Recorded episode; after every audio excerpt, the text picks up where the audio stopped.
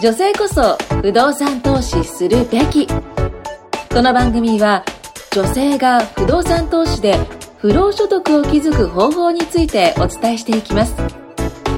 投資で副収入を得たい。家賃収入で生活したい女性に向けて分かりやすくお話しします。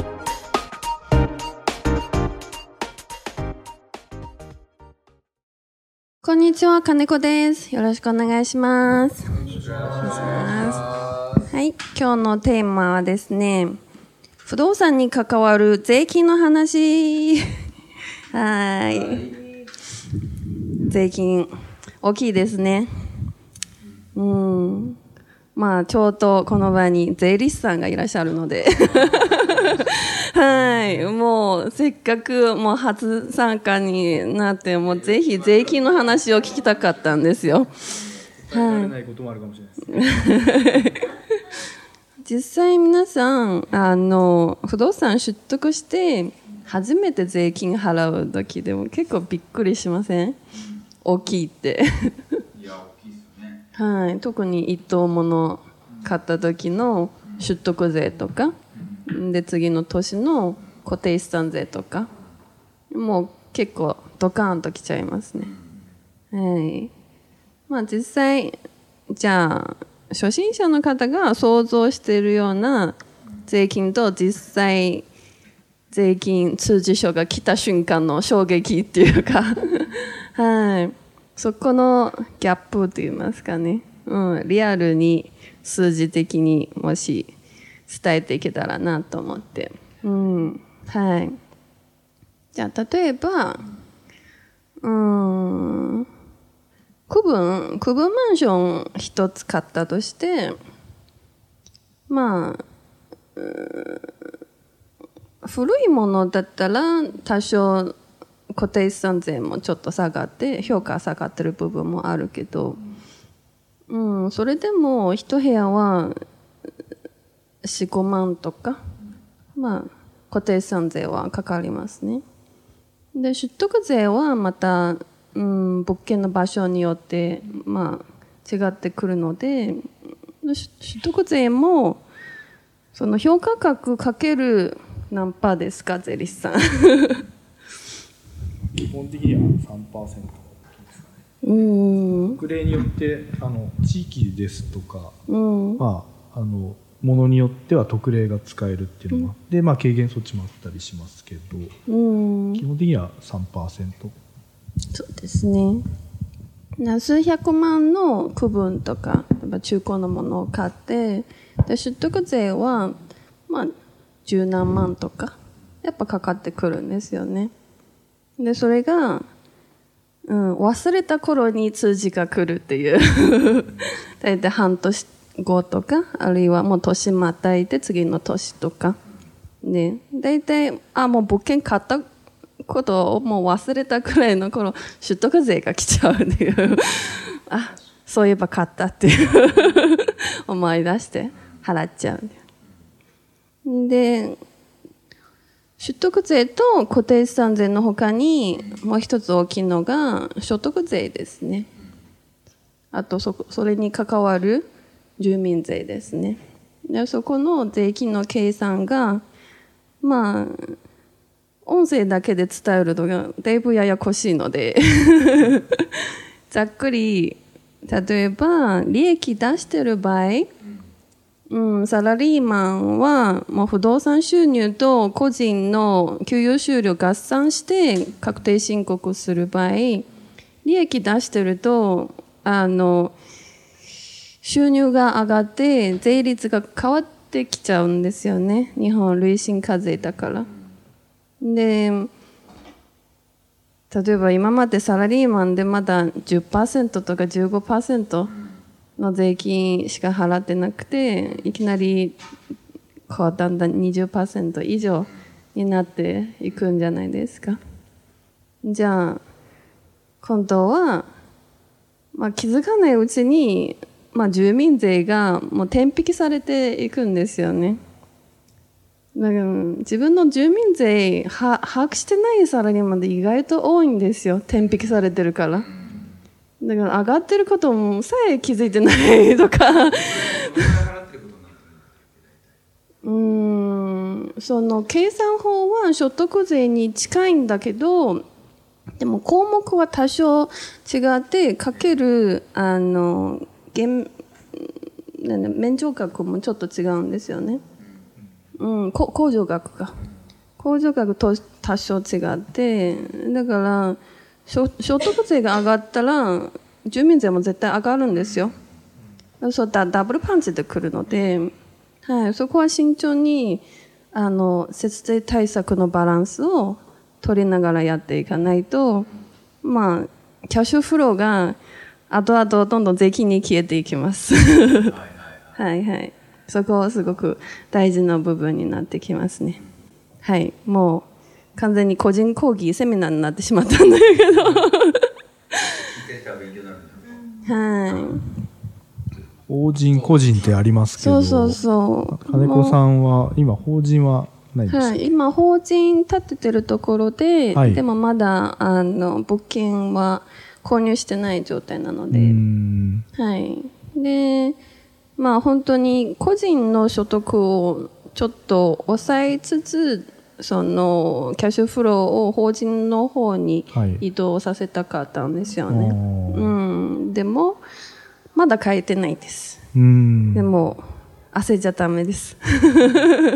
まあ、ちょっと法人の節税っていうのと個人の節税ってだいぶやり方が違うと思うんですけそどすね。まあ、個人ですと例えば、まあ、あの本当に単なる節税目的であれば、うん。例えばイデコだったりとか、まあ、ニーサ、うん。まあ、こういったまあ節税の、まあ、公式的にもやられているものがあるので、こういうのと組み合わせて、まあ、不動産を一緒にやっていくっていうのはできると思うんですけど、うん。ただまあ個人でずっとやっていくとやはりあの規模を拡大していくにはちょっと限界があるのかなとうんいうところもあるので、その初めから節税目的なのか、それともこう規模を拡大していってこうキャッシュを増やしていきたいのか、うんそういったところが取り組むときに 考えておかないと、あの、ある時突然行き詰まってしまうかなというのはちょっと、あの、気になっているところですね。そうですね。実際法人の節税また随分項目がたくさんあって、うん。で、それについてのノウハウも結構たくさんありますよね。旅費規定とか。ね。あと、うん、小規模企業共済とか。はい。あと、何かありましたっけ？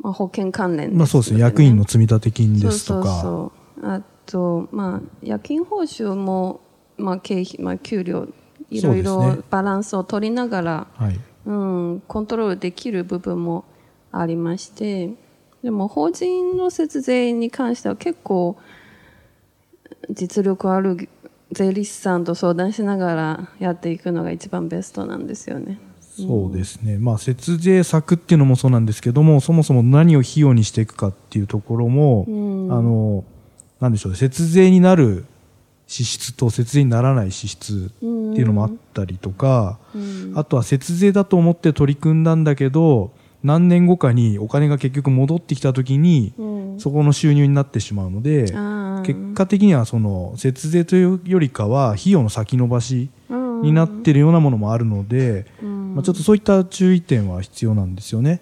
で例えばまあ役員の積み立てなんていうのはあのまあ、払った時には保険料として、えー費用としてけ認められるんですけれどもその保険をまあ満期で解約してお金が戻ってきた時っていうのはその年の収入になってしまうので、まあ、例えばその年に、えー大規模修繕を当てて、まあ、費用と相殺するとか、まあ、そういったことであの所得をコントロールしていかないと思わぬ税金が発生するといったことが起きるので、まあ、注意が必要ですね。あと、実は以前、久保田さんと一緒に動画で話したことがあるのは、あの、スポーツカー、高級感の節税対策ですね。はい。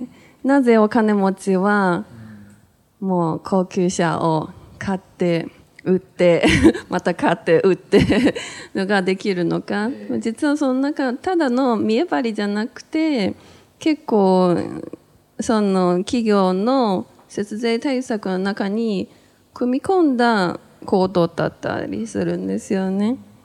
で、そこはちょっと不思議な部分は、なぜ高級車なのかっていう。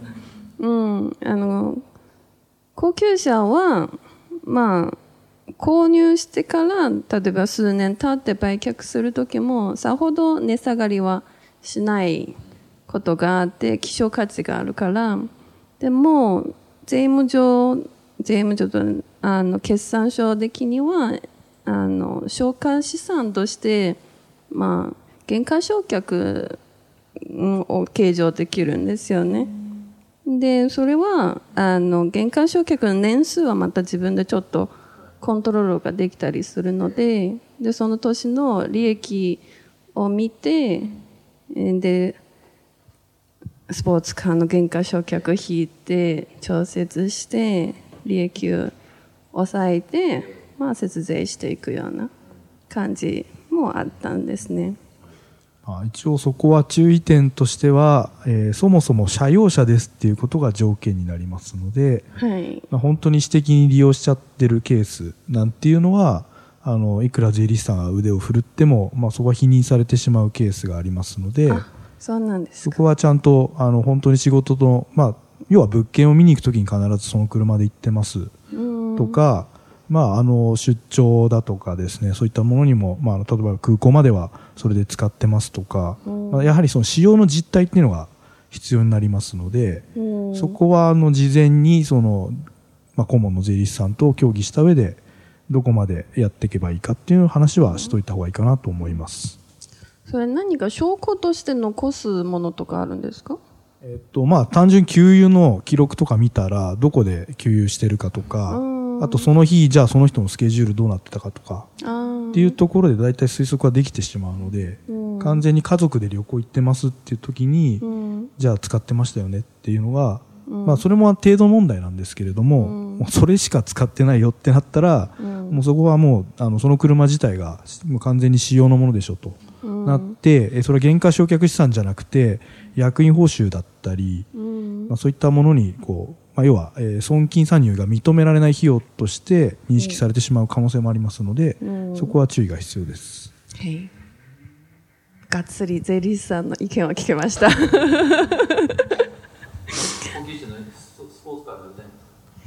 あ特に？うん。あのね実際うち普通の乗用車で中古で買ったんですけどやっぱ子供よくこぼすわ汚すわ 高級車だったらもう痛いでしょはい。はい。まあ逆に中古でよかったな。全然気にせず、うん。もう好きなんだけクッキーをこぼして、もうミルクこぼして、うん。全然、うん。雑な使い方してます。はい。軽トラ買って、今、家の前に止まってますね。はい。ちょっと、うん。実際、あの、家の造作物とか、まあ、主人は結構、うん軽トラで材料買いに行って、まあ、家の空きスペースで、まあ、大工仕事でゴシゴシ やってるので、まあ、棚作ったりとかね、うん、結構、家の修繕 やってますね。うん。まあ、実際、あの、うん、3, 三三回渡ってボロコタテの話をするのもどうかなっていうことで、あの、まあ、最後で、そのボ、ボロコタテを修繕するには、実は結構家に建具とか収納棚とかたくさん溜め込んでるんですよ。その近所のちょっと建て替えするお家があってでそのもう建て替えするのでもうほぼ古いお家壊しても全部処分するのでそれじゃちょっともったいないので建具とかちょっと収納棚使えそうなものいただいてもいいですかってもう結構いただいちゃったんですよそれを全部家に溜め込んでる状態ででこのイコタでもリフォームもう諦めてるので、で、それを、建具を今度ちょっと他の方に譲ることにしたんですよ。で、一旦全部もう生産して、で、もう一回やり直そうという動きをしてます。はい。実際、あの、カーテンレールとか買うとか高いんじゃない？あの、うんで、カーテンレールも、うん、5セット以上もうそのままいただいてるので、のオークションで出したらもそれもそれでお金になるかもしれないんですよね。はい。はい。まあ、それももうやるのが面倒で、あの、他の再生する、やる方が希望あれば譲りますって、うん、うん、情報流したら手を挙げる方がいました。この、あの、リスナーさんにプレゼントいやいや、もう、明日、明日もううちに来て、軽トラで来て、あの、立区はもう、運び出しちゃうので、はい。これで一件終了です。はい。